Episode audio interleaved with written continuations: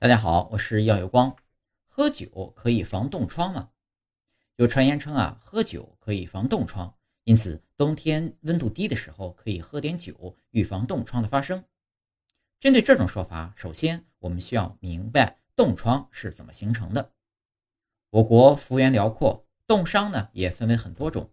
所谓冻疮呢，属于非冻结性冻伤，长江流域比长江流域以北多见。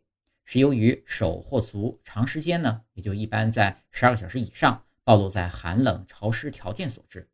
其原因呢，可能是低温潮湿的作用，使血管处于长时间收缩或痉挛状态，继而发生血管持续扩张、血液瘀滞、血细胞和体液外渗、局部渗血、淤血、水肿等等。有的毛细血管甚至小动静脉受损后发生血栓。严重者可出现水泡和皮肤坏死。为了非冻结性冻伤，患了非冻结性冻伤以后呢，会出现寒冷和针刺样的疼痛，皮肤苍白，可起水泡。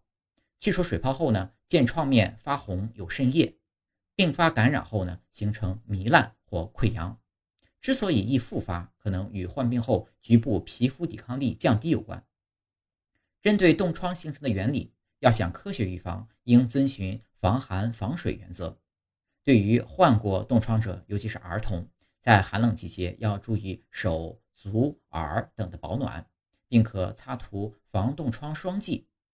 发生冻疮后啊，局部表皮未糜烂者，可涂抹冻疮；有糜烂或溃疡者，应用抗菌药和皮质渍的软膏。这样看来，喝酒防冻疮并没有什么科学依据。而且呢，喝酒会使人体血管扩张，进而呢加大人体热量损失。而且饮酒后，人对温度的敏感性降低，甚至不注意防冻，进而呢产生严重的后果。